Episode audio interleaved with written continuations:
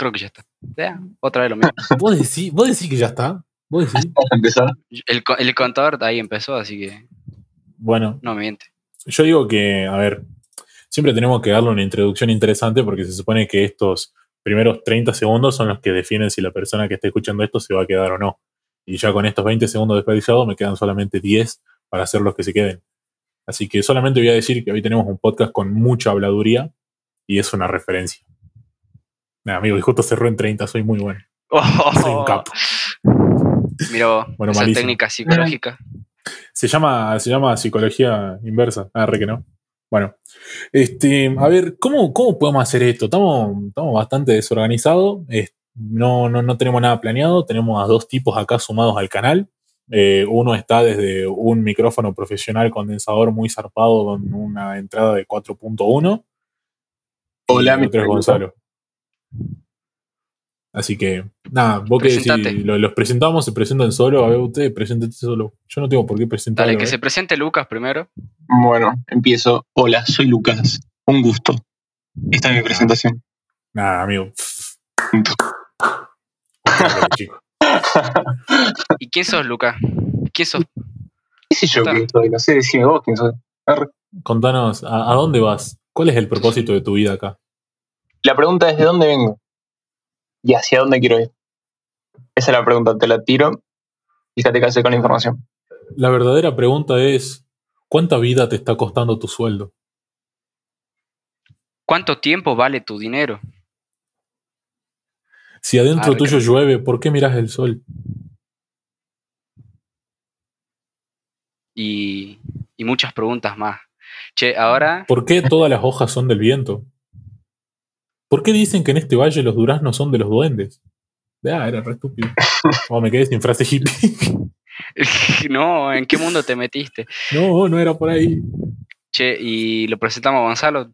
Y la idea era que se presente él, pero ya dijiste el nombre, así que. Sí, gracias por nada. Que la ¿eh? arruinaste. Ahora, Se suponía- dije Lucas al principio. Se Ya todos suponía que sabemos iba a que se ser llama un chiste. Gonzalo. Claro, ahora ya todos sabemos que se llama Gonzalo. ¿Qué va a hacer cuando se presente? Va a decir, hola, soy, bueno, Luchito ya dijo mi Que nombre. diga su nombre artístico. Ah, eh, bueno, presentate. Hola, mi nombre es el nombre que dijo Lucho. Y Bueno, nada, ¿Cómo? ¿Cómo? ¿Cómo y nada? bueno, a ver, de nuevo. Mi nombre es Gonzalo, tengo 21 años y vengo acá a buscar pareja que me dijeron de que hay chicas lindas por acá. Y nada, eso. Me gusta el anime, la salchipapa y tengo Netflix. Y hay Prime Video. Vos sabés que el otro día me reofendí con Amazon Prime Video porque hasta, hasta hace un tiempo, igual un tiempo largo ya, eh, estaba Doctor House en Netflix. Y yo tenía planeado ver Doctor House en Netflix. Ya. Y hace poco me entero de que sacaron Doctor House en Netflix porque Universal agarró y básicamente le vendió los derechos a Amazon Prime Video de forma exclusiva y ahora Doctor House únicamente se puede encontrar en esa plataforma. O sea que ya no la puedo ver en Netflix. Y en el momento dije, eh, podría contratar Amazon Prime Video. Y después dije, no, amigo, qué feo. ¿Cómo vas a usar Amazon? Eu, te presto mi cuenta, si querés, no sé. Qué agradable sujeto. Si la usa Yendo todo el mundo, menos yo, así que. Si me lo decías hace dos meses cuando estaba viendo Mr. Robot, caía tu casa. Mal. Así que bueno, en fin. Hablando un poquito acerca de lo que es la- las plataformas de streaming, eh, nada, quiero pasar a contarles de que hoy el clima está. Ah, ah, qué buena cosa con la otra. No, bueno. Eh, a ver, ¿por qué están estos dos sujetos acá? ¿Por qué tenemos a estos dos tipos en este canal? ¿Y por qué están conversando pelotudeces con nosotros? Básicamente porque hoy decidimos desviarnos un poco de lo que vienen siendo los últimos capítulos que grabamos. Eh, venimos de grabar un capítulo básicamente con, no sé, información exclusiva sobre consolas como PlayStation o Xbox. Y ya anteriormente vinimos de hablar un capítulo pura y meramente de anime. Y, y realmente yo creo de que este proyecto, este podcast sobre todo, es hablar de la cultura pop en general, un poco de todo, desde lo que es el mundo del cine, el cómic, eh, el anime y todo lo demás, hasta la música. Y es por eso que hoy nos encontramos reunidos aquí. Bueno, Porque por un lado tenemos a Lucas, un amigo mío que conozco desde hace bastante, va, un amigo de los dos, de, de Lucho y también amigo mío, que conozco hace bastante y que considero que tiene un gusto musical bastante extenso, se podría decir, y una, una vista bastante objetiva hacia lo que es el mundo de la música en sí. Y por otro lado tenemos a Gonzalo, que voy a aprovechar acá entre paréntesis momento spam, hace poco sacó su... ¿Qué sería? ¿Sería un EP? ¿Un mixtape? Tenía entendido de que, o sea, teníamos pensado de que iba a ser un EP, pero en realidad las plataformas de distribución, eh, ellos eligen si va a ser un EP o si va a ser un álbum. Así que si supera los siete temas, ya es un álbum, así que es un álbum. Bueno, entonces viene de presentar un álbum hace poco, porque por si no lo saben, Gonzalo es de Pisces y es productor. Y, y bueno, nada, es una persona que tiene un muy buen oído para la música también, que sabe bastante respecto al tema y lo escuché más de una vez tirar opiniones eh, bastante copadas. También escuché más de una vez a Gonzalo y a Lucas discutir constantemente porque todavía no se deciden cuál es la mejor versión de The Man Who Sold the World, si la de David Bowie o la de Nirvana en el MTV. Yo personalmente, como que me gustan las dos, pero no sé, todavía no, no, me, no, me, no, me, no me tiro por una. ¿Vos, Gonzalo? Y para mí la mejor versión es de David Bowie porque yo considero, yo me considero una persona bastante ortodoxa con las versiones. Y, y no sé, si bien aprecio las dos versiones por separado, o sea, es como que muy linda la versión de Nirvana, los MTV Unplugged son muy buenos, pero hay una versión original y esa es, para mí es esa. ¿Hay que respetar la versión original del tema? Claro, a pesar de que hay una versión que puede ser que esté buena, salvo excepciones, no sé, pero para mí las originales son las originales. Manny, ¿tenés alguna excepción? Hacia una versión que diga, uh, la versión original es buena, pero esta es 10 veces mejor. Eh, sí, ten- tenía, uno- tenía Sí. una, pero, pero no me acuerdo en este momento. Y bueno, yo creo de que acá es donde, donde, donde habla la contraparte, ¿no? Porque para Lucas yo creo que es mejor la, de- la de Nirvana, ¿o no? Me gusta más por dos razones. Por una, porque la verdad es que eh, técnicamente lo conocí por Nirvana al tema, porque no. Imagínate, el, puede ser que el tema sea del, del álbum homónimo de Bowie, que se llama The Man Who Sold the World. ¿No sabes, Gonzalo? Gonzalo. No, no sé. Ah, Bueno, que me ve cara de eh, Spotify. cuestión que debe ser de un álbum re viejo del 70 o algo así. Imagínate, no, qué sé yo, nunca habría llegado ahí si no hubiera sido por Nirvana, que es como era más mainstream y más, qué sé yo. Sí, eh, tengo, eh, estoy grabando esto desde la computadora, así que tengo acá el Google a mano. Y acá dice, The Man Who Sold the World 1970. Es el tercer álbum del estudio, de estudio del músico compositor británico de rock David Bowie. Bla, bla, bla. En principio se lanzó a través de Mercury Records eh, en Estados Unidos, en el 71 en Reino Unido y bla, bla, bla, bla, bla. O sea que sí, eh, tiene el mismo nombre el álbum que el tema y es un tema de 1970. Que, por cierto, entre paréntesis, no son los mejores discos de David Bowie. Es más, David Bowie pasaba de ser un artista que se dedicaba a tocar por ahí y capaz que tenía un tema bueno que, que otro, pero después es después de 1970 cuando David Bowie realmente hace cosas buenas. Pero, ¿qué no es el álbum este de, de Rise and Fall de eh, Siggy. ¿Cómo era? Siggy, Siggy, Siggy algo. The Rise and Fall of Ziggy Stardust and the eh, Spider from Spider Mars. Bueno, ¿pero qué no es del 70? ¿Del 70 y poco? ¿Del 69? No sé. No. El 72, creo. Sí, es el 72. Que ahí bueno, y ya este, es este es uno de sus mejores álbumes, amigo. Y bueno, el Eh, flaco, The yo Rise dije de and que- Fall of Ziggy Stardust and the Spider from Mars, 1972. Eh, dice que es el quinto álbum de David Bowie y que apareció en el 1972, lanzado por RCA o algo así. Que es Quiero creer. altísimo disco. Altísimo disco. Y bueno, sí, es posterior a los 70, así que. Si tuvieran que recomendar un disco a las personas que están escuchando, o sea, tengan en cuenta de que está escuchando gente de básicamente todos los ambientes, gente que, que nos conoce por el ámbito del rap, gente que nos conoce del colegio, gente que nos conoce de todos lados. Bueno, de todos lados, aguantalo. Eh, entonces es como que hay un, hay un gusto musical muy diverso. eh, O capaz este es, diversificado. el, este es el futuro y hay gente, hay millones de personas que están escuchando este podcast porque se volvió re famoso. ¿No Uh, pensaste estaría eso? bueno, ¿eh? Esta, esta es la máquina del tiempo. Entonces, con más presión todavía, si tuvieran que recomendar un álbum a todas esas personas, ¿cuál sería? ¿Uno solo? Uno solo. Uno solo que digas, es este. Escucha esto y después, si te gustó, hablame y te recomiendo más. Uf, Mm. ¿Podemos suspender la pregunta hasta dentro de un rato?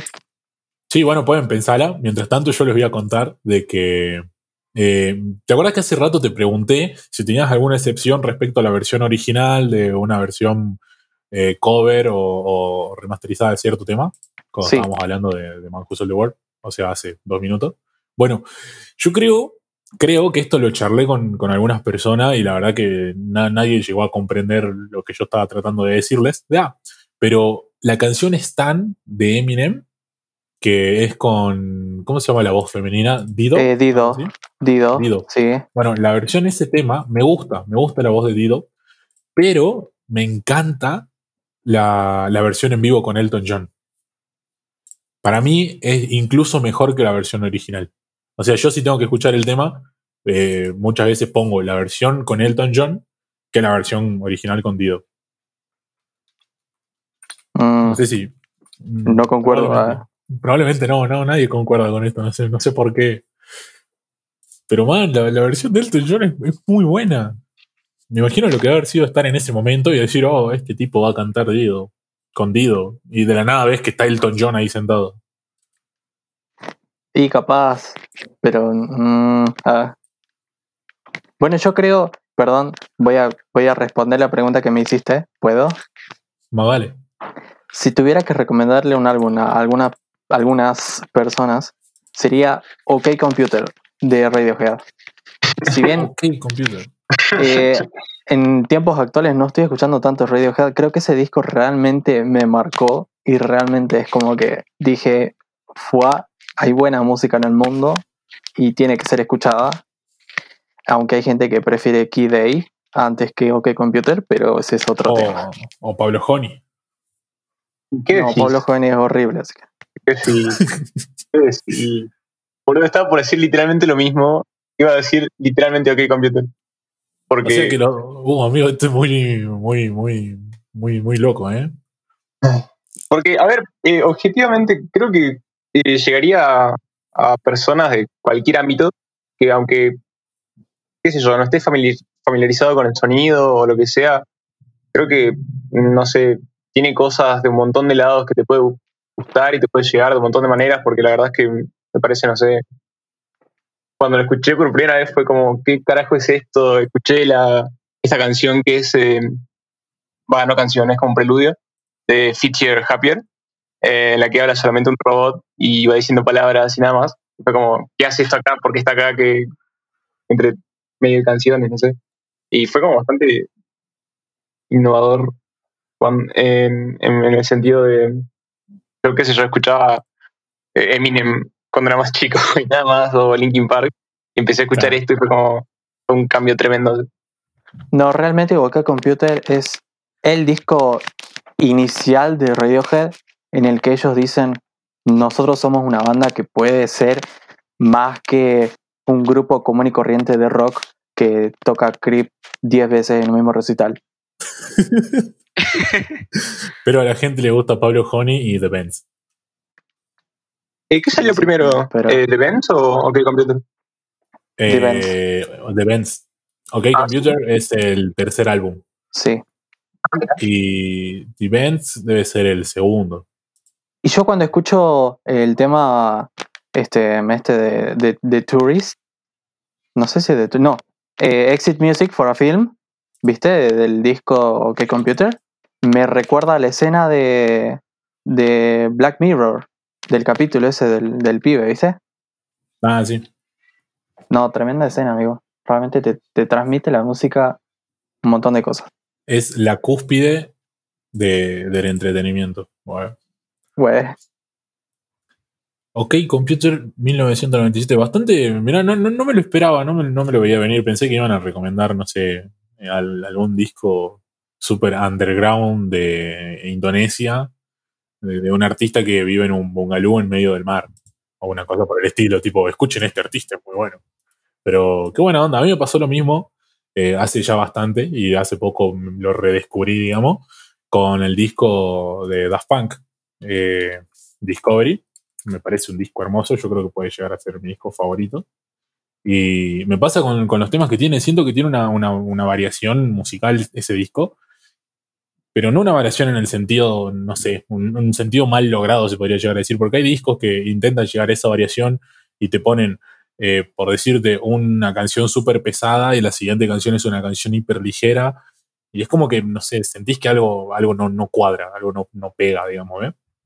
Daft Punk tiene eso, pero logra de que, de, que, de que pegue de buena manera. No sé si me explico. Yo creo que más o menos igual se va entendiendo lo que trato de decir. Pero Sí. Con, con eh, Discovery, eh, Daft Punk intenta hacer un French House bastante, o sea, bastante medio underground, por, por, por así decirlo, porque usan muchos samples eh, de música disco. Y, por ejemplo, una contraparte de Daft Punk sería Justice, que también hacen French House, pero ellos sí se dedicar, se más a lo experimental. No sé si es él o son ellos, pero, pero bueno, de ahí Daft Punk con Discovery se dan cuenta de que pueden hacer música hermosa como Veridis Quo. Y encima lo más gracioso, o lo que a mí me pasa, digamos, es de que escuché varios discos de Daft Punk eh, y básicamente los dos discos que más me gustan, o que podría decirse que me encantan, es Discovery y el último que es Random Access Memory, que tiene temas muy lindos también. Destaco eh, Instant Crash con Julián Casablanca. Con la gorda Casablanca. Más vale. Alto. Con el gordo mantecolero, ¿viste? El, el- Pero, ¿ustedes qué opinan de, de- de- de Julián Casablanca? ¿Son, ¿Son fans? Porque conozco mucha gente que, no, que lo odia, o sea, no, no le gusta The Strokes. No sé por qué. A mí Lucas, personalmente me encanta Julián Casablancas como artista en la mayoría de sus proyectos. En la mayoría. ¿Te encanta? Eh, sí, definitivamente. Más con el disco que hicieron de ahora, el último que salió este año de The Strokes. Que, ¿Cómo eh, se llama? Eh, ¿Cómo se llama? XX, no, no sé. Pablo Eh, bueno, no sé cómo se llama.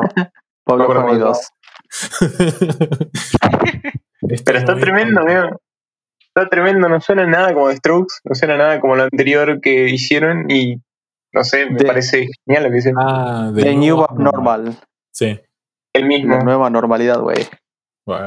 El mismo. Tremendo álbum, tremendo álbum. Lo terminé de escuchar la primera vez y lo volví a escuchar de nuevo así seguido. Hay Tremendo. mucho, hay mucho, hay un, hay un tema muy grande con, con Julián Casablanca y es de que hay gente que le gusta Julián, Julián Casablancas en The Strokes. Hay gente que le gusta Julián Casablanca como solista. Y hay gente que no le gusta en, en ninguno de los dos lados, digamos, pero siento que es un poquito más marcado que con otros artistas, digamos. No sé por qué. No sé si Realmente, no, no sé por qué mucho. pasa. Yo, yo, yo creo que debe ser una cosa así de que porque su música varía mucho siendo solista que estando con la banda.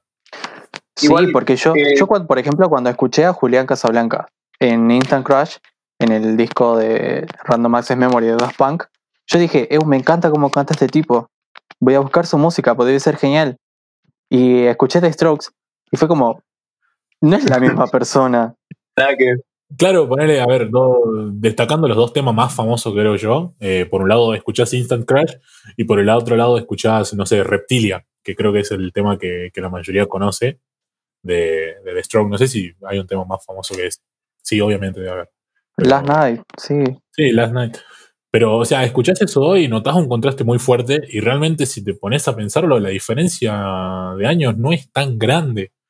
O sea, Instant Crash es de 2010, creo. No, un poco más adelante. 2013.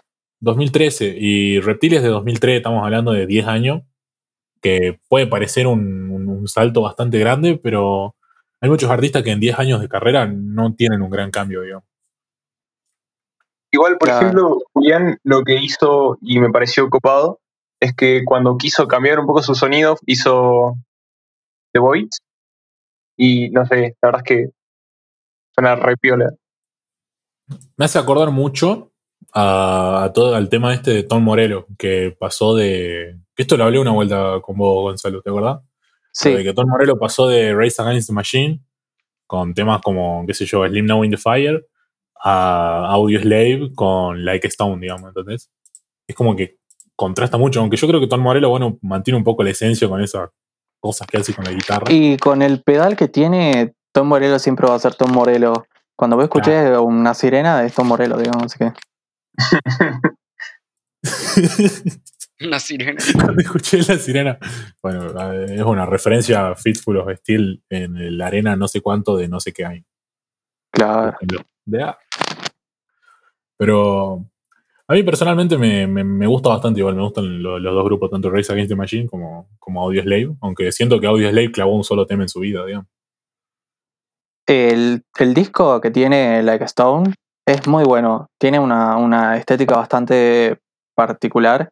Igual no soy muy fan de Chris Cornell, perdón la gente que me escucha y es fan de Chris Cornell, pero, pero es, es un buen disco, creo, me dijeron, no sé. Me dijeron, Me dijeron, no lo Dicen por ahí, no sé. me, me llegó la data por algún lado que, que- que puede, que puede ser un buen disco. No, Pero no el, sé. hom- el homónimo de Rage Against the Machine es el disco de la historia, amigo. La verdad, si, si no escuchaste ese disco, vos sí, a vos, el que estás escuchando esto, si no escuchaste ese disco, podés pausar esto y, y lo vas a escuchar y, y volvés y listo. y vamos a seguir con, con el podcast mientras tanto. Anda, nosotros, nosotros te esperamos acá, porque yo mientras tanto quiero tocar otro tema, que es la de... ¿Vieron, la, ¿vieron que hubo un tiempo eh, en donde se puso muy de moda la, do- dos tipos de música? O sea, yo creo que el panorama musical estaba encabezado por dos tipos de música. Por un lado teníamos la música extremadamente pop y comercial, eh, que igual esto sigue así, digamos, de lo de siempre. Pero, o sea, hablando un poco más por el sentido de One Direction o Justin Bieber. Y por el otro lado, está pegando bastante fuerte eh, el alternative. No sé si se acuerdan de esa época en la que empezó a sonar eh, Papa Roach, eh, Nickelback y grupos así por el estilo. Ah, música de blancos. claro, más o menos, más o menos por esa onda, digamos. Y yo estaba del lado de lo pop. Vos, ese tiempo- pop. En ese tiempo empecé a escuchar David Guetta, este, Kid Cudi y todos esos, esa gente que hacía esa pseudo electrónica pop de floggers con colores fluorescentes. ¿Vos, Luca? Eh, no, la verdad es que todo lo contrario, nunca me puse a escuchar así dubstep. Tipo, hasta creo que no conozco ningún artista que haga dubstep. Eh, o- Ah, hace dubstep, Skrillex. No sé, eso habría que preguntarle a Gonzalo. ¿Se puede llamar dubstep lo que hace Skrillex? Eh, según, en palabras de Sonny John Moore, also known as Skrillex, él hace brostep, que es como una versión moderna del dubstep, porque el dubstep en realidad para esa época, el 2010, era totalmente diferente, era como, era como un trip hop, ponele, con unos bajos remil fuertes así. Por ejemplo, el, el álbum homónimo de Scream, un productor de esa época, eh, es muy raro como conocemos el dubstep hoy en día. Y ahí fue cuando entra Skrillex y hace esos bajos distorsionados de licuadoras. Vamos, después estaba. Claro, sí, una vez había visto algo parecido que lo había visto del canal del Chombo. el Chombo, amigo. Que contaba toda esa onda, digamos, de cómo llega, la- cómo llega Skrillex y cambia, digamos, toda la, todo lo que venía sucediendo. Y junto con él, digamos, por atrás vienen otros artistas que se terminan reinventando, como Dead Mouse. No, no- no sé si se le dice Dead Mouse o Dead Mouse 5. De Almost 5, Dead Mouse 5, Ratón Muerto 5. claro. No, Pero- el- lo curioso, perdón que, que vuelva con lo mismo, Skrillex en realidad consigue ese sonido y consigue toda esa potencia en el dubstep porque él tocó toda su vida, este, no sé si, si, si super archi metal, hacía, viste, no sé, no sé cómo se llama el género que hacía con From the First to the Last. No sé si alguna vez escucharon esa banda. No, ¿cómo se llamaba? From the- From the First to the Last. él era vocalista de esa banda. Y hacía screamo y todas esas cosas. Por eso es que después él, cuando empieza a hacer dubstep, agarra todos esos recursos de ese género y lo mete y hace. ¡Ah! Ah, Post-hardcore metal es la, el género. Ah, Exactamente. post-Hardcore metal, mirá. Bueno, pero Luca no nos terminó de decir de qué lado estaba. Eh, no, el- creo que por ahí, por esa época del 2010 al 2015, estuve escuchando un montón de eh, Limp Bizkit, eh, no sé, Blink, Zoom, eh, Nickelback. Eh, eh, sí, no, no tanto eh, System of a Down, pero sí escuchaba, no sé, My Chemical Romance. Claro. Eh, esa- ese tipo de bandas que escuchan los adolescentes edgys al principio. White, white people. Exactamente. Yo creo que también estaba más por ese lado igual, ¿eh? Yo era muy fan de Papa Roach, eh, Nickelback y, y todos esos grupos. Que ahora Nickelback todo el mundo lo odia, amigos, no sé por qué. Siempre lo odiaron. Siempre Sí, lo odiaron. siempre lo odiaron. ¿Por qué? Look at this A mí photograph. también me gusta, che. Pero, pero ¿por qué los odian? No, no entiendo por qué odian a, a Se Nickelback. volvió un meme, como un montón de otros artistas así. Claro, como, como Green Day, digamos, ¿eh? Más que Como nada chabón este- porque. Porque sí es muy de, de white people Nickelback. Perdonen, ¿eh? Por el racismo verso.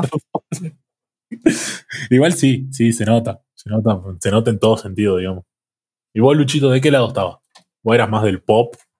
eh, que, que escuchabas ahí, no sé, eh, David Guetta, Justin Bieber, Justin Timberlake, One Direction? ¿O era más del, del lado alternative que, que, que- que sonaba con Green Day? Porque encima ese, ese, en ese tiempo eh, pega, pega un boom Green Day también. No sí, ¿no? Que es cuando sacan American Idiot. American Idiot, sí. Bueno, yo digo American Idiot porque yo el álbum lo conocí cuando tenía 12 y no pronunciaba el inglés como corresponde. No, si igual es idiot. Te lo dice una persona bilingüe. Arre. Vamos, vamos. Estuve pronunciando bien todo este tiempo. Bueno, yo, por ejemplo, hasta hace un par a Nickelback le decía Nickelback. Eso ya era, eh, estaba un poco más heavy, digamos, ¿eh? Después fue como que dije, habría que esforzarse por hablar bien, ¿eh? Bueno, en fin, Luchito, ¿de qué lado estabas, bro? Eh, ¿Vos decís por la música pop del momento? Claro, en, ese, en esa época en donde la música tenía dos, dos caminos muy separados, digamos. O, o estabas del lado del pop y ibas con zapatillas flúor, con los cordones de color flúor, o estabas del lado del alternative y ibas con esos jeans grises medio gastaditos, así. Y, O te iba bien en el colegio o no, digamos. o te querían tus padres o no. Claro. Eh, ¿Te pegaban o no, lado del digamos? pop, che. ¿De qué? El lado del pop, me gustaba el pop y. Va, depende de la época, pero me gustaba bastante. Bueno, hace rato hablaban de David Guetta, me gustaba bastante. El dubstep en general, y eso lo lamento porque por ver muchos youtubers en ese momento, cuando se empezaron a hacer conocidos los youtubers, me, que usaban las típicas intros de, De dubstep. El de dubstep, ¿viste? Hasta la próxima. Um, Uh, y bueno. Yo creo que tipo, pongo intro de YouTube y digo, ah, esto es dubstep. Puse dubstep y así em- entré a consumir dubstep a, a lo loco y no sé, con- tenía una playlist súper grande de dubstep, sobre todo. 500 y- temas. 500 temas, sí. Y hace poco em, encontré, eh, no me acuerdo el nombre, pero era como eh, algo de 009 o 007 Sound System. 009 Sound System. Eh, bueno, sí, eh, creo, creo que es también el álbum, álbum homónimo. Eh, lo escuché lo- hace poco y me gustó mucho. Y es re meme ese. ese Sí, álbum. tiene el tema Dreamscape, que era, lo Claro. usaban siempre esos videos de mensajes subliminales de Disney. Sí, exacto. O de Loquendo, así. Bueno, ese, ese también lo tendría como. No sé si sería pop o no. Es No trans, sé mucho la diferencia de género. es trans house. Transgénero, arre. Música Sí, transgénero. hablando de género y trance, como que se me confunden las cosas. Ah. Bueno, pero básicamente yo iría por ese lado. Y el alternative lo, lo empecé a tomar después, o sea, ya por el. O sea, sí consumí las dos partes, pero sobre todo el pop. Claro, bueno, más del pop. Mirá, tenemos dos que están del lado del pop y dos que estaban del lado del alternative. O sea, mientras unos escuchaban el, el tema ese de, de, de, de- de- ¿cómo se llama? 009 Sound System, lo- nosotros dos estábamos escuchando 21 In the Guns end. o In the End. Linkin Park igual a mí a día de hoy todavía me sigue pareciendo una No. Linkin Park era una masa, amigo. Eso, yo también escuchaba Linkin Park, a pesar de que escuchaba Lady Gaga también. Bueno, yo me acuerdo que a mí, por ejemplo, un artista que nunca me gustó y nunca comprendí es Lady Gaga, justamente. Eh, escuché varios discos de ella, porque, qué sé yo, la- el hecho de la moda y todo lo demás me, me empujó, digamos. Pero no, no, no les encuentro el gusto, más allá de sus tres temas más famosos, Bad Romance y no me acuerdo cuál más. No, no, le encuentro, digamos, la onda. No, no sé qué onda, pero hay gente que la ama, o sea, hay gente que es muy fan de, un nivel extremo, digamos, de Lady Gaga. Y yo no, no- no entiendo, digamos, no sé, me, me da una especie de rareza. Y Lady Gaga marca un hito en, en la música pop, ¿no? Es como Britney Spears, digamos. Y más allá de, de eso, ella transmite un mensaje importantísimo a toda la gente que se consideraba discriminada. O sea, ella te dice amate como sos y todos somos monstruos. Más, más por ese lado es que ella se vuelve muy famosa. Claro. Su música es como que Ah, bueno, está bien. Che, yo tenía una pregunta, porque estaba pensando hace rato por lo que decían de los álbumes favoritos. Eh, si ustedes tienen, eh, o si se consideran fanboy, digamos, de, o sea, si fanático mal de algún artista o de alguna banda, lo que sea. O sea, por más que quizás no sea tan, tan bueno, ni reconocido, ni famoso, ni, ni suene tan bien, pero que les parezca hacia ustedes lo más. Y bueno, ah, voy yo entonces. ah. Sí, el que quiera. Yo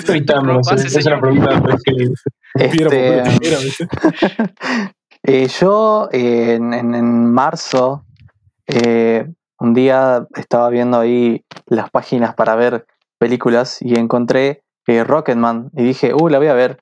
Entonces vi esa película y cuando terminó dije, ¡fuah! ¡Qué película, digamos!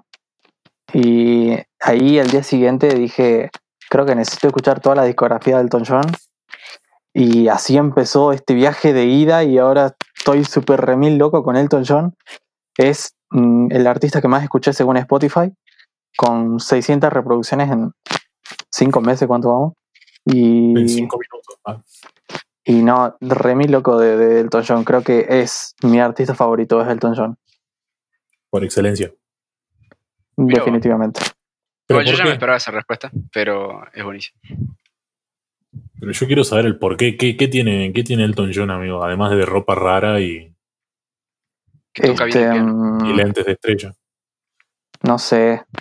No, realmente no sé. ah. O sea, ni siquiera soy gay como para decir. Me identifico con Elton John. No, digamos. Eh, pero no sé, me, me gustó su música, me gustó su historia más que nada. Creo. O sea, te atrapó por el lado de la película primero. Sí. Aunque la película es medio hollywoodense, viste que exageran las cosas, pero igual. Es, es- es muy, muy interesante su historia. Bueno, a mí, por ejemplo, la película me pareció horrible. Yo me acuerdo que la vi y me, enojé. Y a Lucas también le- le- no le gustó. Pero si no tipo vi los primeros 10 minutos así, la verdad es que eh, yo para ver películas siento que tengo que estar así en un, en un estado zen eh, para adentrarme en la, sí, básicamente, y adentrarme en la historia y qué sé yo, y ponerme en esa situación de persona que está viendo una película. Y la verdad es que cuando vi Elton John estaba así como, no sé, medio distraído y haciendo otra cosa. Y vi los primeros 10 minutos y fue como que no me atrapó y no sé. Dije, ah. No la vi. Y sigo sin verla, la verdad. La tengo pendiente, pero ahí está. Bueno, yo Bueno, por igual- no vi la película de Freddie Mercury tampoco, justamente por eso, porque no, no me llama la atención, digamos. Bohemian Rhapsody. Y, claro, y yo con la, y yo Rocketman la vi porque me propuse, eh, bueno, me había propuesto, mejor dicho, ver todas las películas nominadas a los Oscars de ese año. Y Elton John, o sea, la película de Elton John, estaba nominada a mejor, mejor corte musical, creo, o mejor banda sonora. No me acuerdo, pero uno de- una de esas dos nominaciones era, digamos. Y también a mejor película, Sí. creo. Y, y bueno, la tuve que ver. Y venía de ver Once Upon a Time in Hollywood, The Irishman, o sea, el irlandés, ya, eh, Joker, o sea, el bromas. Y no sé, Midsommar y un montón de películas más. Midsommar tampoco me gustó. ¿No te gustó Midsommar? No, no me gustó, amigo. No, no, no, no me, no me gustó para Yo no entendí el final. La verdad que soy, soy- soy un hater de esa película. Eh, al final no pasaba que se quedaba y era parte del culto y, y se volvía como la reina o algo así. Sí. Y sacrificaba al pibe. Claro, y lo quemaban a los chabones y qué sé yo. Sí, no sé, No yo tuve un re problema con esa película. Me gustó la, el, el- el juego de cámara que tiene. O sea, la forma en la que, en la que grabaron la Me película. gustó la paleta de colores. me gustó La fotografía, la verdad. La fotografía que utiliza es arte puro. Eh, les recomiendo que vean una película muy buena. Se llama Ciudadano Kane. Es una obra de arte, la verdad. Seguro no creo, no creo que la conozcan. No creo que la conozcan. no, no creo que conozcan Ciudadano Kane, así que se les recomiendo. Les recomiendo Guasón, una película underground. Y el Batman de Michael tío. Keaton, porque nunca está de más ver a Michael Keaton en un traje de Batman. Y Eh, ¿vieron que, ¿vieron que llamaron a Michael Keaton para que sea Batman en, en, en, en, en- en- en- en alguna película? En, en Flash, Sí. en la película de Flash. Sí. Estaba viendo eso. de- Sí, supuestamente está, hay un- DC está atravesando por un problema muy heavy porque por un lado tienen a Ben Affleck que quiere volver a ocupar el, el papel de Batman porque se había retirado del papel porque tenía problemas de comportamiento, había sus adicciones y un montón de cosas más. Alcohol. Claro, pero él había prometido volver. Y por otro lado tienen a, ¿cómo se llama? Robert Pattinson. Y por otro lado tienen a Michael Keaton, que, que lo, volvieron, lo, lo volvieron a llamar para ocupar el papel de Batman. Para el que no sabe quién es Michael Keaton, es un actor eh, bastante, bastante conocido, que capaz lo reconozcan de, no sé, eh, la película vieja de Batman, Hambre de De Poder, Birdman. donde- claro, de Birdman. Birdman. Eh, yo creo que donde más lo pueden reconocer es Hambre de Poder. Él hace de- del loco que se roba McDonald's, básicamente. Es verdad, no me que era él.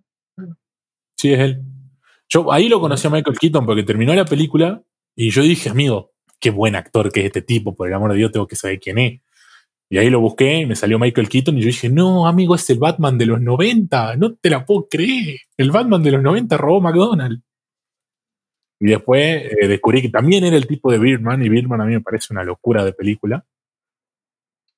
Sí, muy bueno.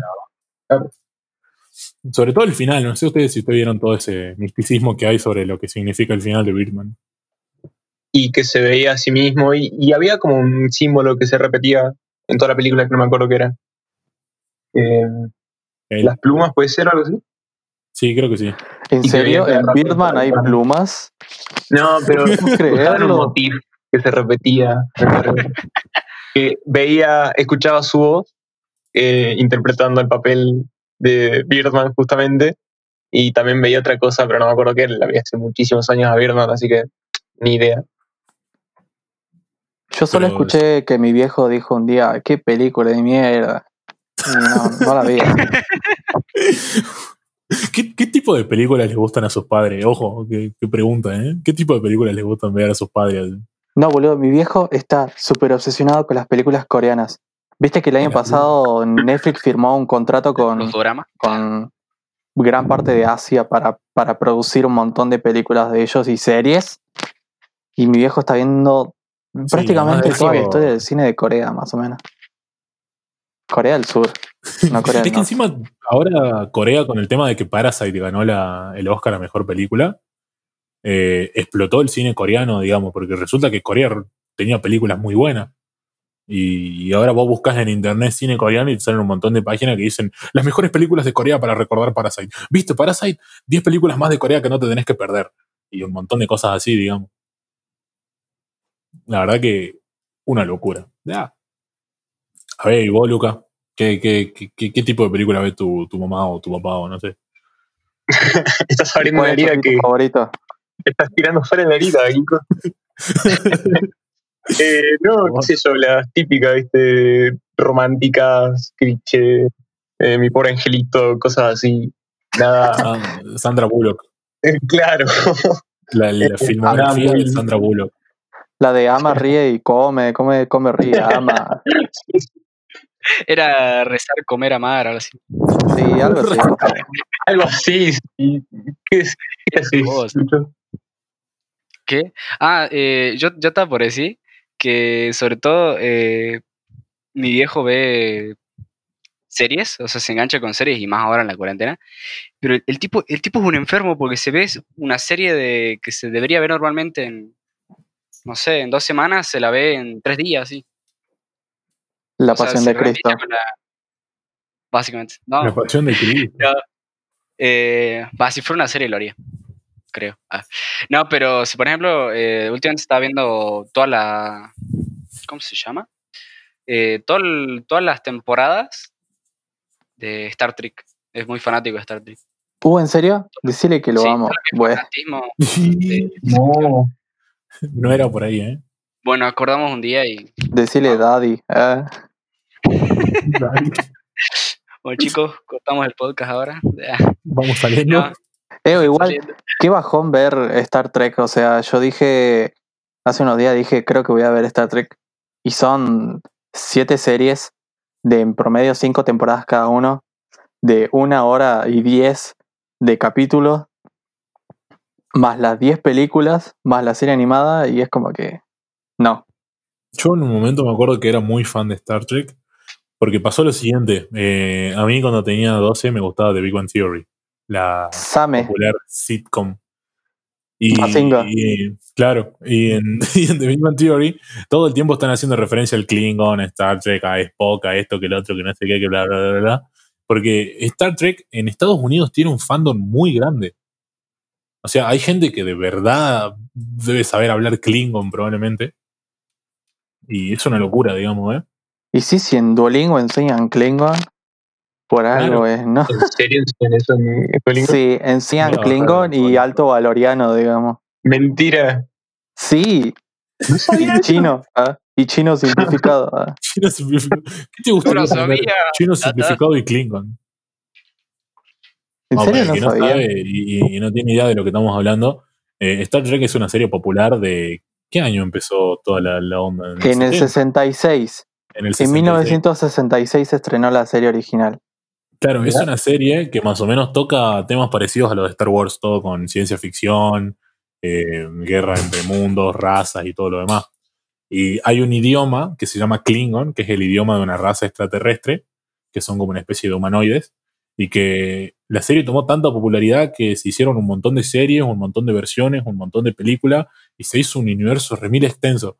Básicamente, si vos te quejas del universo de Star Wars, es porque no viste lo, lo que es el universo de Star Trek. Son como 30 series de 14 temporadas cada una, porque todos estaban al aire en simultáneo en distintos canales y todos estaban bajo el nombre de Universal, más o menos.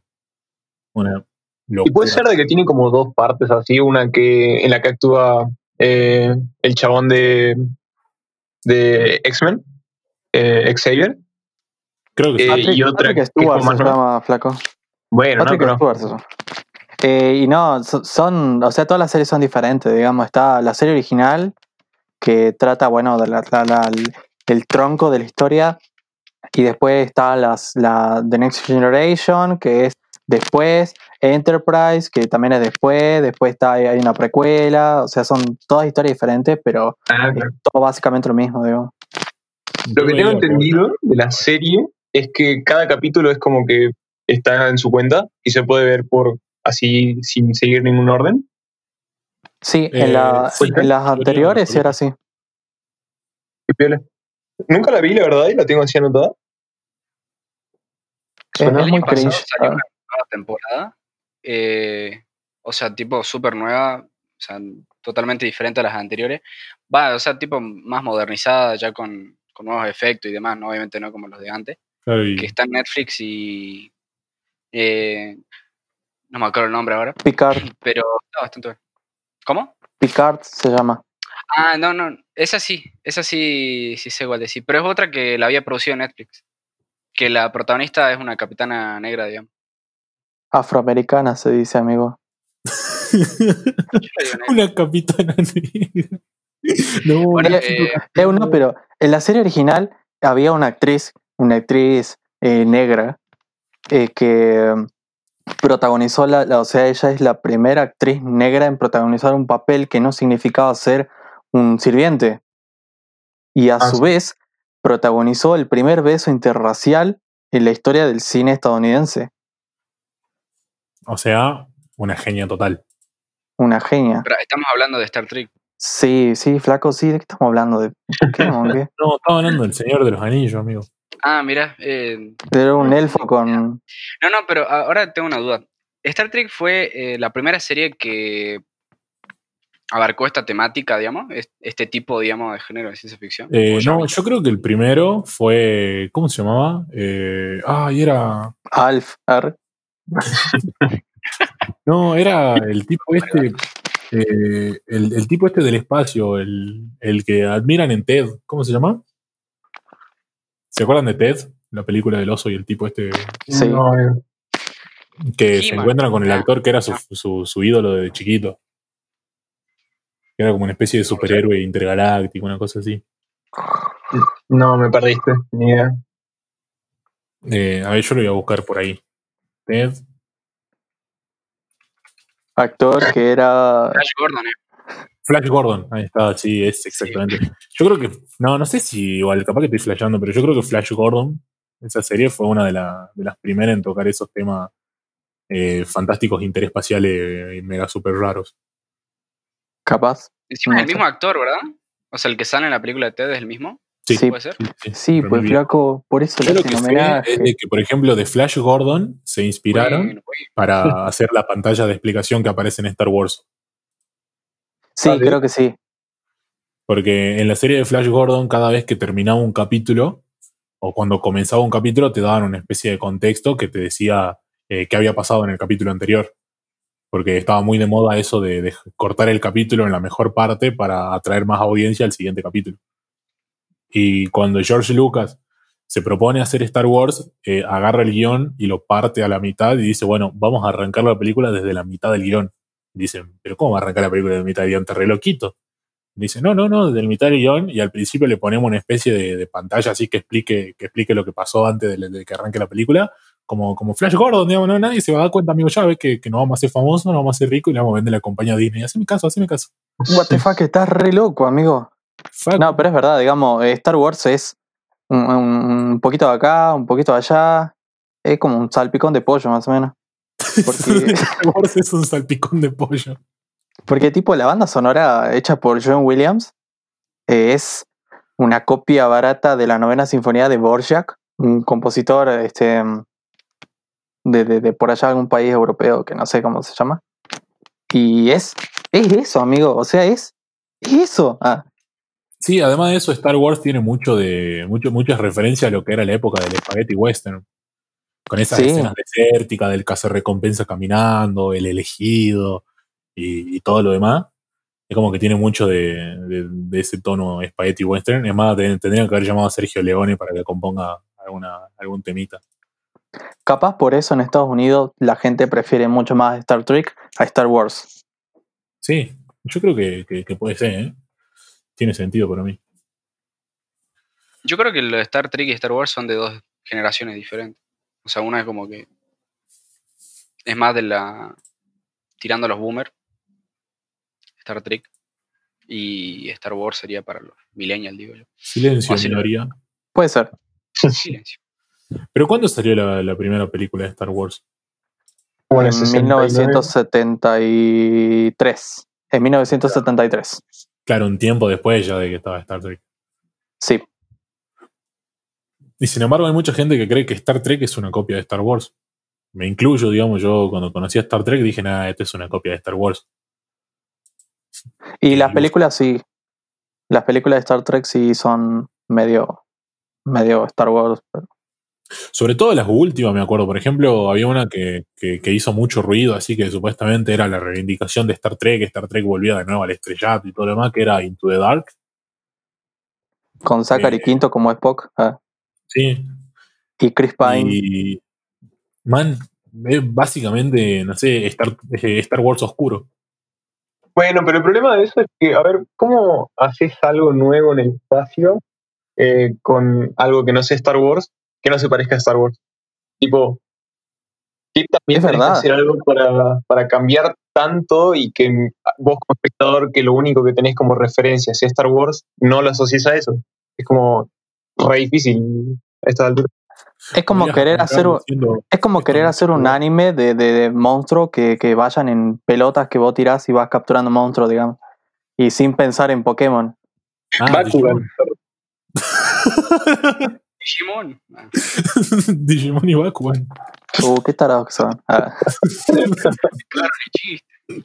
Igual yo digo de que para mí, eh, en, en- por otro lado, yo Star Trek la considero, o al menos las últimas películas, volviendo al tema ese, las considero un Star Wars, pero para adultos, digamos.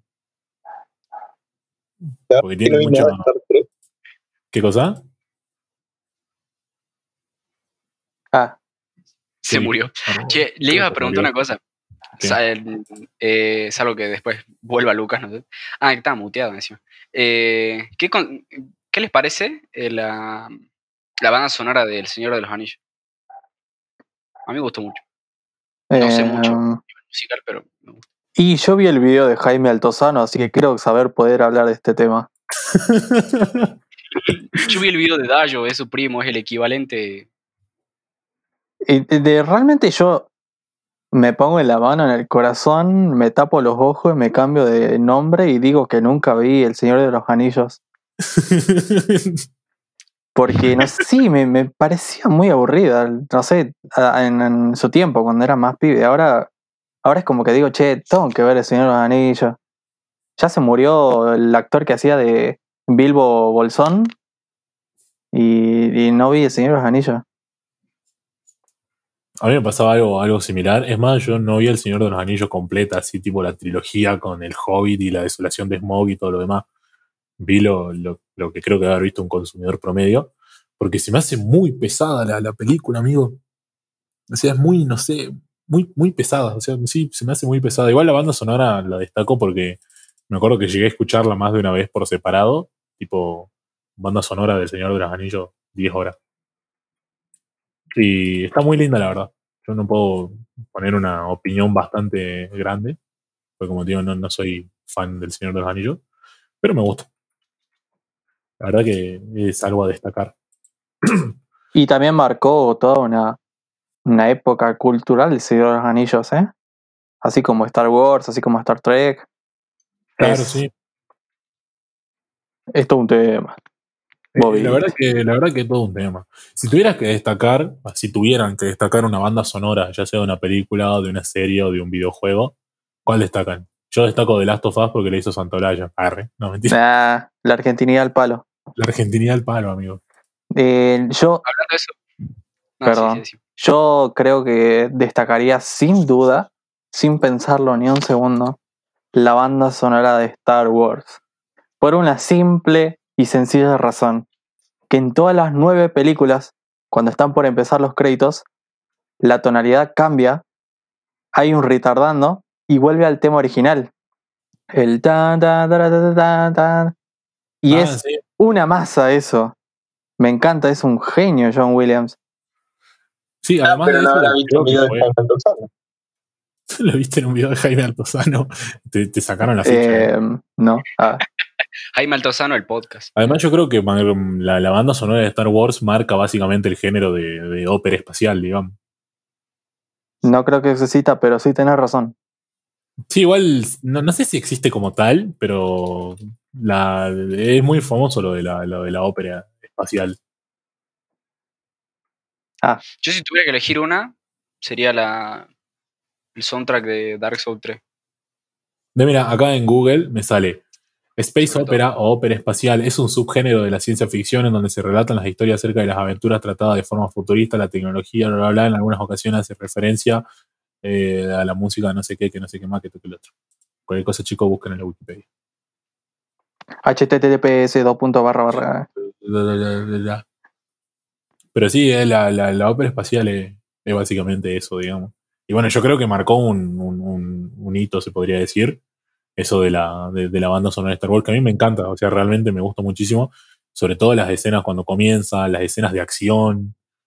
Eh, no, es hermoso. Bueno, yo soy fan de, de la repetición de los temas, así que por eso es que me atrae mucho. Viste que Además, siempre se repite. cada vez que, que estoy haciendo algo eh, o boludeando o perdiendo el tiempo, me pongo a escuchar Cantina Bar. Pam, pam, La versión de. Aguante Cantina Bar, amigo. ¿Y vos, Kaku, qué destacás? Eh, me quedé pensando en lo que dijiste al principio de, de Last of Us. Porque, Ah, Santiago. sí, porque lo jugué literalmente cuando salió, porque salió en el 2013 o algo así, o 2014.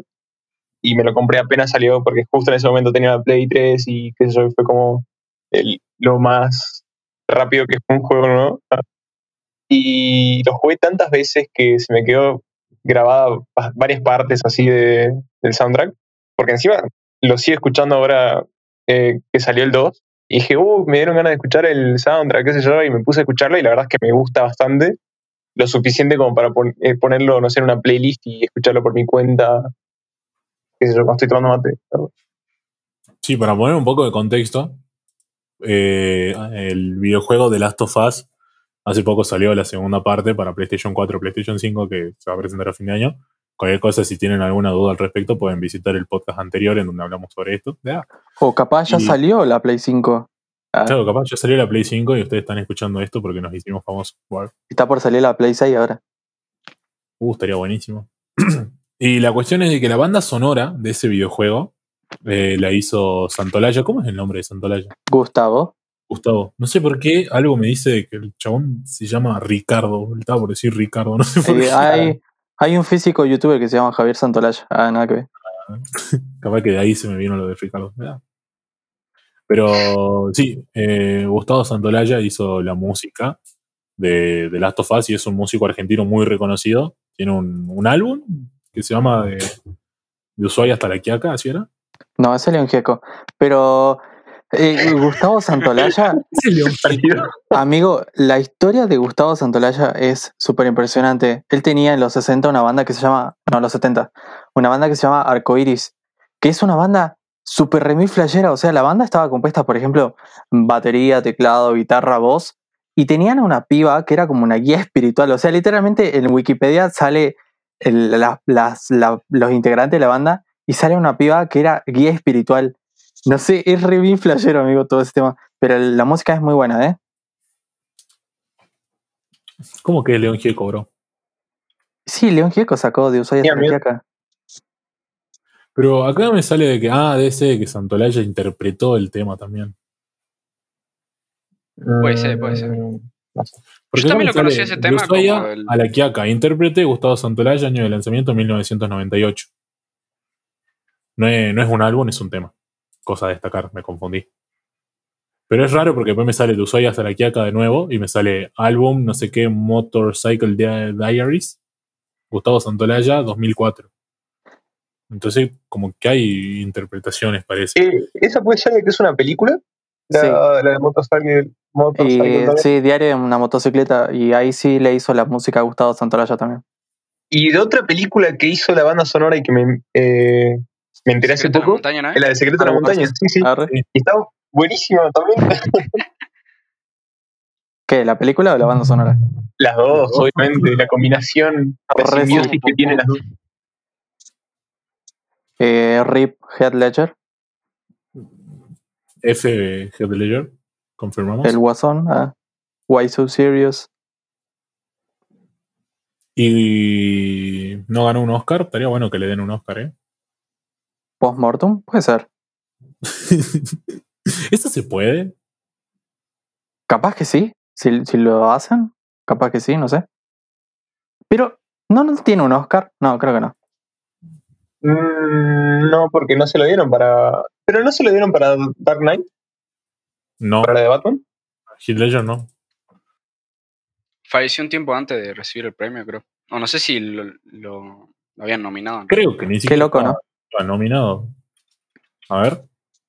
Yo creo que sí. No, creo que sí, porque hicieron la analogía de que, de que Joaquín Phoenix también estaba nominado y que ah, ah, dos Joker estuvieron nominados al Oscar y ninguno ganó. Ah, no, sí, sí le dieron el Oscar, parece, porque me sale un video que dice The Dark Knight, escena que le dio el Oscar a Heath Ledger. Y capaz que fue postmortem. Igual no sé si si no, que le dio literal. Yo estaba confundido también igual con Jack Nicholson. Ah. Pero no murió Jack Nicholson todavía. Claro, no, creo. Pero fue el, fue el gasón. Ah, Claro, fue el Guasón, entonces no sé por qué mi mente pensó en Jack Nicholson en vez de pensar en, en Heath Ledger. Sí, supuestamente ganó, eh, ganó el Oscar, eh, el Globo de Oro y no sé qué otra cosa más. Y un Emmy. Ah, que ver. Un Grammy. Claro, sí. Premios A mejor Oscar, disco. Ah, reparto. Grammy latinoamericano. El Globo de Oro a Mejor Actor de Choice Reparto. Awards. Premios BAFTA, o sea, la Academia Británica Mejor Actor. Martín Fierro. eh, Digital. de actor. Y después también le dieron. eh, Eh, no se burlen, chicos. Está, Martín está, está fiambre el Heath Ledger, así que no, no se burlen. Entonces, este es un momento en donde les tengo que preguntar cuál es su Joker favorito. Ufa. Heath Ledger. Heath Ledger, no. Jared Leto. Eh, ¿Vieron la teoría esa de que Jared Leto en realidad no es el Joker, sino que es Robin, corrompido? Sí, sí, la vi. Es muy buena, No. muy interesante. Si fuera verdad, yo creo que salva completamente la reputación de, de- de- de- del muchacho este, del actor, ¿verdad? Igual, boludo, que lo hagan ahora es como re movimiento estratégico para Sí. vender más. Sí, lo que están haciendo con el reboot de, de Justice League. Es re lo mismo, digamos, no sé. Lo mira como el Joker, ese Joker. Para mí, eh, mi Joker favorito es Jack Nicholson. De por sí. Para Jack mí Nicholson también. Me parece un reactor igual. Jack Nicholson tiene cara de Joker. Así que ¿Saben sí. para mí quién sería un muy buen Joker? Eh, Willem Dafoe. Sí, todo el mundo dice eso. Uno. Todos Amigo, dicen sería, eso. sería pedazo de Joker este chico. No sé por qué todavía no lo llamaron. Y porque tiene como 90 años, amigo. Igual, yo lo llamo de una. mejor así- así el Joker. Hermano. Encima, después de la actuación que hizo ahora en la última película que tuvo. eh, eh, Robert Pattinson matando pájaros. Claro, con el Robert Pattinson. En, ese, en donde entran en ese estado de locura y todo lo demás, ya está, el chabón mandó su currículum para ser el Joker, porfa, llámenlo. No, ¿te imaginas que sea el Joker y ahora Pattinson sea Batman y hagan un crossover? Sería Ay. épico, igual, ¿eh? Aunque a mí me gustaría más verlo contra Michael Keaton, a ver qué onda, yo, los dos viejitos. Sí, que pelean con bastones, así sí. uh, me olvidé de tomar el homeoprazol, amigo. Bancame que tomo la pastilla para presión, seguimos peleando, pues, ¿eh? No he pagado el seguro del PAMI, ¿no? Vos sabés que me está doliendo la columna y encima mañana tengo que ir a la ANSE de Ciudad Gótica. Dos horas de fila. Pero, pero sí, igual mi, mi Joker favorito es, es Jack Nicholson. No sé el de ustedes. Eh, bueno, ya dijo, Luchito, no sé qué, qué- qué hace que no está diciendo cuál es su Joker favorito. Yo dije Heath Ledger porque es el que más me gusta y no vi el de Jack Nicholson. digamos. El Jared Leto no me gusta para nada y, y entre el de Joaquín Phoenix y el de Heath Ledger, bueno, prefiero Heath Ledger. Yo te destaco mucho la, la risa de Joaquín Phoenix.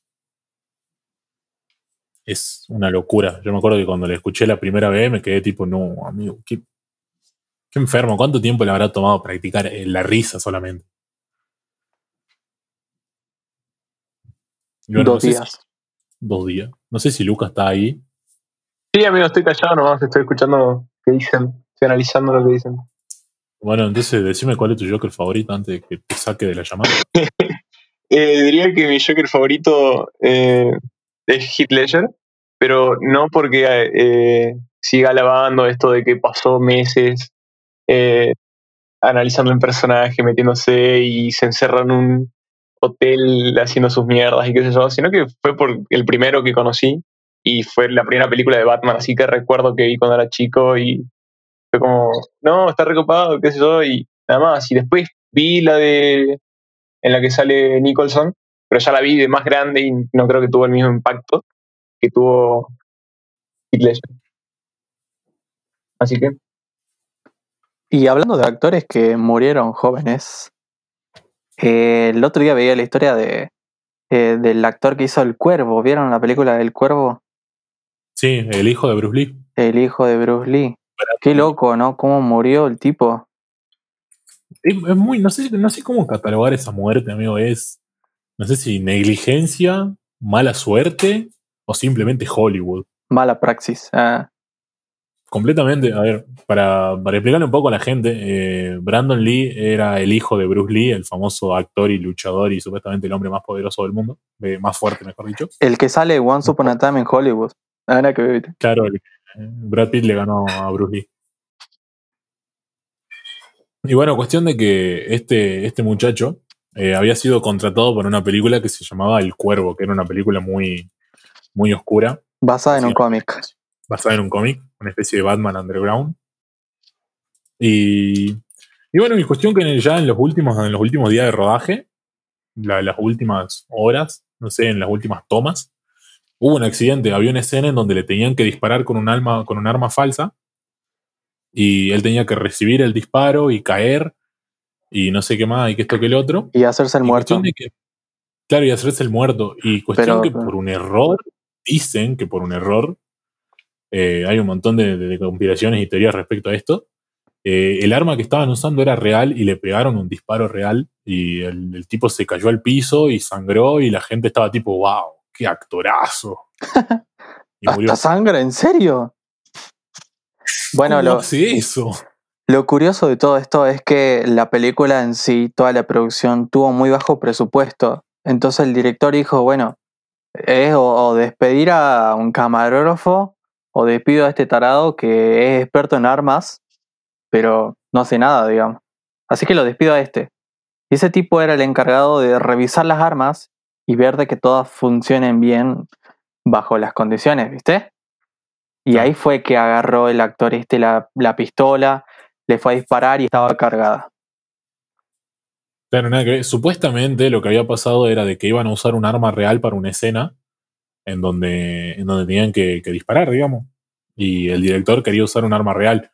Y hubo un error o una especie de equivocación y terminaron llevando el arma real a la toma en la que le tenían que disparar a él. Y nunca se dieron cuenta porque nadie la probó, ni le revisó, ni nada. Directamente dijeron, papi, tomé el arma, disparale a Brandon. Eh, tanto lito, luz, cámara, acción, pum, disparo al pecho y a la casa. Y bueno, y al final la película se volvió remil famosa antes de estrenarse. Y recaudaron millones de dólares. Y destinaron todo para terminar la película. Porque no había actor. Por obvias razones. Encima hay todo un misticismo por el hecho de que dicen primero de que estaba todo arreglado, eh, porque la familia Lee está maldita, eh, por eso fallece Bruce Lee de forma misteriosa y anteriormente eh, los padres Decían- de Bruce Lee le decían, de Decían que, decían que Brando había dicho días anteriores que tenía información que podía comprometer a Cristina Fernández de Kirchner. y automáticamente murió. Y sí, se suicidó. Días antes de ir al Congreso. No. Un día antes de ir a grabar El Cuervo. No. Y bueno, nada, si les Documental. interesa ver la... Encima creo que la escena en la que le disparan quedó en la película. Sí, sí, quedó. Eh, mucho, mucho morbo, ¿eh? No sé, no sé qué onda. Eso de, de mirar la película solo por la escena en la que le disparan y saber de qué es real. Hasta me dieron ganas de verla, que decir. Sí, yo creo que termino esto y me voy a ver la película. Algo parecido no ocurrió con El Mago de Oz, que supuestamente habían encontrado una toma donde había alguien colgado, o eso no sé si fue verdad o no. ¿Qué sé yo, amigo? ¿Qué me No, ves no cara de. Wikipedia? ¿Qué? Google.com y ya está. No, la verdad que no, pero podrías decirlo. Vos sabes bastante. No, no sabía, che, de eso, ¿no? Sí, en la película vieja del Mago de Oz, supuestamente, eh, hay una escena en donde se puede ver a alguien colgado. O sea, se ve, se ve una, una silueta como de un cadáver colgado. Y por un lado, dicen de que era parte de la escenografía. De que era alguna cosa que habían puesto para la escenografía. Por otro lado, dicen de que era un empleado que no sé qué le pintó y agarró y se colgó ahí nomás en el estudio. Y lo que hace que todo el tema se vuelva más místico y se vuelva más misterioso es de que esta escena solamente se puede ver en la, en la versión de, de cine, o sea, en la versión que se emitió en los cines. Después de eso, en las versiones de televisión, en las versiones caseras de, VHS, DVD y todo lo demás, eh, cortaron esa escena. O sea, la, la sacaron, la hicieron desaparecer, no sé cómo, cómo habrán hecho. La verdad que no estoy al tanto. Pero la, la, borraron esa escena, básicamente. No sé si borraron la escena en sí o borraron al tipo supuestamente muerto del fondo. Pero era más o menos una cosa de esa. Entonces ahí es donde se crea todo el revuelo. Y de que después salió gente a hablar diciendo de que, de que sí, de que era cierto. Digamos, gente que había trabajado en, la, en el rodaje. Chan, chan, chan. Pam, pam, pam.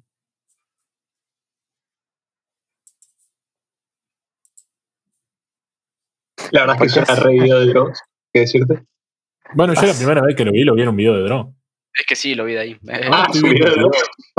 Estoy viendo el video de vuelta y en realidad lo que se ve no es una decoración, es alguien que literal cae colgado en ese preciso momento. es, muy, es muy tétrico, sí. Híjole. Bueno, volviendo al cuervo, ah, el cómic trata sobre un pibe que muere, digamos, y vuelve a la vida.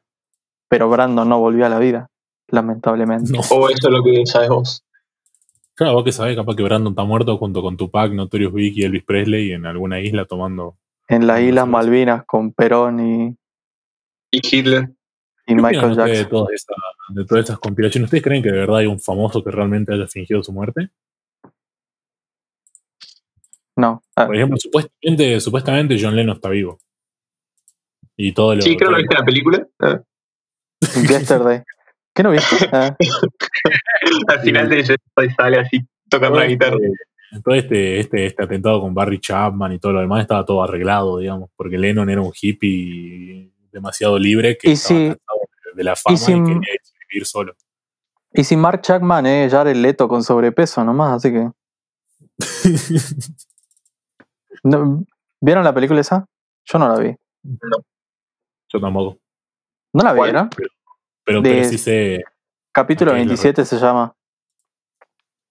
No, Trata sobre.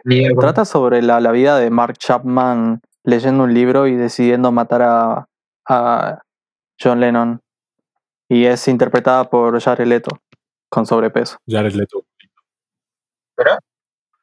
Yo creo que los, los actores más, más extremos que vi fueron Jared Leto con sus transformaciones físicas y, y Bale con, con, con- con las transformaciones extremas que hacía. Sí. ah.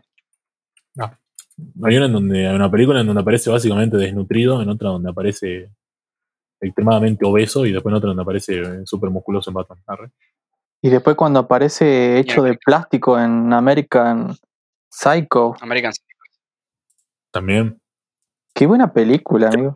es súper desnutrido, es en el maquinista, Sí, el maquinista. Muy buena, ¿eh? Destaco, destaco fuerte la, la- la- la- los cambios de, de aspecto en este muchacho. Me encanta cuando arregla la máquina. No vi, una no vi la película. American Psycho cuando, cuando el americano se vuelve psicótico. No sé, no vi la película. Igual para mí, para mí están todos muertos realmente, ¿eh? Volviendo a lo de los famosos que fingen su muerte y todo lo demás, para mí realmente yo creo que sí murieron. Va, capaz que hay uno que sí puede haber fingido su muerte, pero lo de Michael Jackson, lo de, lo de que Tupac no está muerto, está en una isla viviendo la, la Tug Life. No me convence. Y sí, viste que. Bueno, yo recién descubrí, ¿no? El- el- la, la onda de que cuando Tupac fallece y lo creman, que sus amigos se fumaron un, un, un churrito ¿ah? Con parte de las cenizas, ¿viste? Sí, man, remil heavy eso, ¿no? Así que Igual hago- hubiera querido. Re piola. ¿te La pregunta es, ¿habrá pegado? mi ceniza? Probablemente. Tengo la que dejó a Tupac en California, loco. no. Pero bueno, man, ya va una hora, 15 minutos de Chusa, podcast. El tiempo pasó volando, la verdad. Vas volando, sí, reserva. Sí, sí, no, eh, ya, no. Yo siempre digo esto, muchachos, cuando ya apenas decimos hola, pareciera que ya nos tenemos que ir, ¿no? Es una completa locura. Eh, el tiempo pasa volando. Ya. No sé, yo normalmente, eh, ya en los capítulos anteriores, siempre doy una especie de consigna o una especie de, de pregunta o algo por el estilo, para que, para que, para que los invitados, para que nosotros mismos digamos, digamos, ¿no? Y a ver, ya les hice la pregunta de, de qué disco recomendarían, eh, todo lo demás, que hubiera estado bueno que se le haga al final en realidad. Pero, pero bueno, esto no está guionado. Y Lucho Y- hizo la del artista favorito, que Lucas no respondió. Ah, de verdad. Del artista favorito. Sí, Claro, ¿cuál es tu Así que sea favorito? fanboy, fanboy. enfermo. Fuerte. Eh, los Beatles, seguramente. No hay disco que tengan o canción que tengan que no me guste. Eh, y siempre que, qué sé yo, que no sé qué escuchar y quiero escuchar algo, siempre tienen un tema para el humor en el que estoy eh, y qué sé yo, y no sé. Y siempre es algo recurrente. Así que diría que eso. O algún artista nacional así que me crecí escuchando. Qué sé yo, Charlie, Spinetta, alguna boludez así. Ah, hacer chaqueño. otro capítulo especial rock nacional, ¿eh? O especial música nacional. Está bueno. Sí. nacional, papá. Hay tanto para hablar. Sí, mal. Definitivamente. Mucha habladuría. De a- Lo pensaste, Bueno. ¿no? Lo pensaste en media hora, más o menos, para decirlo. Sí, estuve pensándolo ahí. Me lo traje anotadito, igual como Krusty cuando se anota los chistes. Más o menos así era. Bueno, yo voy a agarrar y le voy a dejar el espacio acá en los últimos minutos para que ustedes puedan agarrar y eh, recomendarle a la gente lo que ustedes quieran. Si quieren recomendarle un tema, si quieren recomendar un disco, si quieren recomendar una película, una serie, un juego, un libro, lo que ustedes quieran, pero tiene que ser solo una cosa. Y no sé, se los dejo a ustedes, hagan lo que ustedes quieran. No sé quién va a ir primero, si va a ir Luchito, si va a ir Gonzalo, si va a ir Luca. Hagamos un piedra, papel o tijera a ver quién va primero. Bueno. en el chat. A ver, yo voy a relatar el piedra, papel o tijera. Ustedes, a ver, escriban ahora en el chat qué van a sacar. Saqué tijera. La agarré estúpido. ¿eh?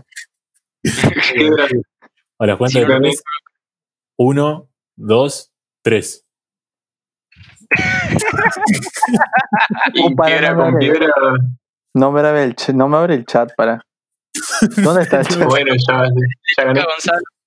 Bueno, relatando un poco, Luca acaba de poner piedra y como 30 segundos después, Luchito puso piedra también.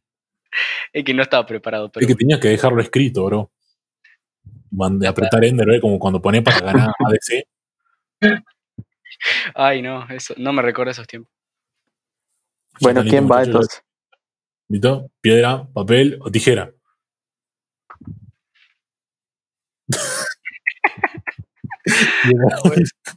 bueno, va Luca. Ganó Luca. Bueno, eh, ¿qué recomiendo? Recomendaría álbumes, principalmente, y un artista. Eh, Vos podés decir los nombres, recomendaría. Eh, bueno, pero pará, estoy haciendo una introducción para que sepan qué voy a recomendar, porque si te digo el nombre del álbum, así ya es como. Bueno, les recomiendo un álbum, gracias. Escuchen álbumes. La próxima. Eh, hace poco empecé a escuchar de nuevo eh, Confort y Música para Volar, el concierto Unplugged de Soda Stereo. Y me encanta, es lo único de Soda Stereo que me que podré escuchar así todo el tiempo. Y la verdad es que es buenísimo. Y un artista que, que, que no es muy conocido eh, es Enarky Puppy. Y. Snarky Puppy. Y le estoy escuchando mucho también. Y son un grupo de chabones así, artistas re locos de la cabeza, que tienen un montón de estos eh, como encuentros en un estudio y cada uno toca zarpado su instrumento y no sé, y siempre vale la pena ver Ah, como, sonidos. como la Bizarrap Session, bro. esos mismos. De a- No, los de, los de Snarky Puppy grabaron el disco We Like It Here en vivo. O sea, ese disco es terrible, o sea, es una masacre. No sé cómo pueden tocar tan genial y lo grabaron en vivo y nunca lo habían ensayado. Totalmente improvisado. Y bueno, entonces, repasá de nuevo tu recomendación. Soda Stereo, no sé qué cosa. Eh, sí, eh, confort y música para volar. Confort y música para volar de Soda Stereo. Y la banda. concierto Unplugged Soda Stereo y la banda es Snarky Puppy. Eh, y los videos me parecen más copados porque son el cómo se hizo el álbum y verlos tocar ahí es como es- está muy copado. Ah, Entonces, la recomendación de, de Lucas Cruz. Gracias por tu tiempo. Eh, no nos llames, nosotros te llamaremos. bueno, Y ahora vamos con la recomendación de Luchito. A ver qué tiene Luchito para recomendar. Bueno. Bueno. em, el último álbum de The Weeknd. Uh, amigo. yo Uh, amigo. Deja nomás. Gracias. Ahí nomás. Corta nomás. El que sale el último cierra la puerta. Vamos a Bueno. apagar la luz, muchacho. Gonzalo lo toca al final, así que. Bueno, una es ese. Em, ¿Qué otro puede ser? Em, esto puede ser que sea discutible. Pero. eh, ahí ya les digo, ya les digo. No, ah, está muy no, bueno. eso. es re discutible, ¿eh? Demasiado. Ya No les sé, digo, ya les digo, se llama. que me gusta mucho. Uh, es muy copado eso. No me sé el nombre. Suena una banda indie, ¿eh? Un no artist. ¿Escuchaste el nombre? Sí, ah, es placebo. Uh, alta banda, placebo, amigo. ¿Escuchaste el álbum Covers? Ah, Es que O sería ese. Eh, Moon Shaped Pulse de Radiohead. Ah, ahí va. Pablo Ah. Honey dijo. Pablo Honey, pero más aburrido. ¿Qué es aburrido, es re triste y re bonito? Sí, bueno, sí, es un álbum triste. realmente. Me gusta el arte. Ah, Pablo. Arre. Entonces, pará, repetí de vuelta qué es lo que recomendás. Em, El álbum de The Weeknd, el último, y sí, el álbum de Weekend, que es After Hours, eh, ahora vi el nombre. Y el álbum este de Radiohead, de Moon Shaped Pulse. Moon Shaped Pulse, el álbum de 2016. Sí, sí, sí lo conozco. Eh, yo escuché el tema de Numbers. La verdad que me dormí. Fuera de joda. Rezame. me dormí en serio. y bueno, ahora con la opinión que todos estaban. Va, bueno, primero voy a decir yo porque la mía es la que menos, la que menos me importa, porque yo voy a recomendar algo súper básico. Eh, les recomiendo que escuchen a. eh, voy a recomendar un artista de rap trap, porque, porque soy rapero trapero. Bueno, King Kobay se llama. eh, les recomiendo que hay el libro de quejas. Está en todas las tiendas disponibles.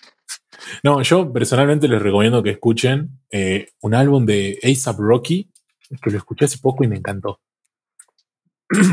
Eh, últimamente Rocky, estoy escuchando mucho a ASAP Rocky. Me parece un artista muy, muy, muy, no sé, muy, muy zarpado. Eh, es el tema que tiene, es el álbum de 2018, el que tiene Praise the Lord, que la, la instrumental está muy buena. Se llama ¿no? Testing.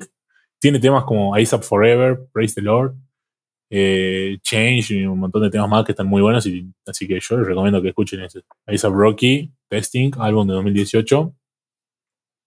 Muy bueno, recomendadísimo. Y nada, esa fue mi recomendación normie de hoy. Así que ahora vamos con la recomendación que todos estábamos esperando, la recomendación final, la encargada de cerrar este podcast, la del fan de Elton John, la del muchacho que se escuchó todas las discografías habidas y por haber de Radiohead y no le gusta a Pablo Honey, nuestro queridísimo Gonzalo.